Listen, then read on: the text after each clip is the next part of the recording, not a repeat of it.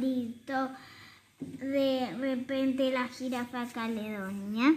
Y era cierto, no podía mover ni para un costado, ni para el otro, ni hacia adelante, ni hacia atrás.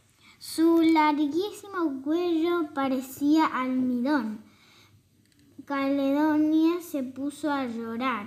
Sus lágrimas cayeron sobre una flor. Sobre la flor estaba sentada una abejita.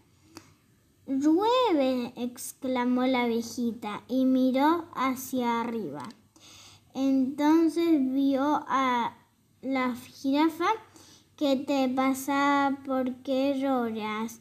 ¡Buah! ¡Buah! No puedo mover el cuello.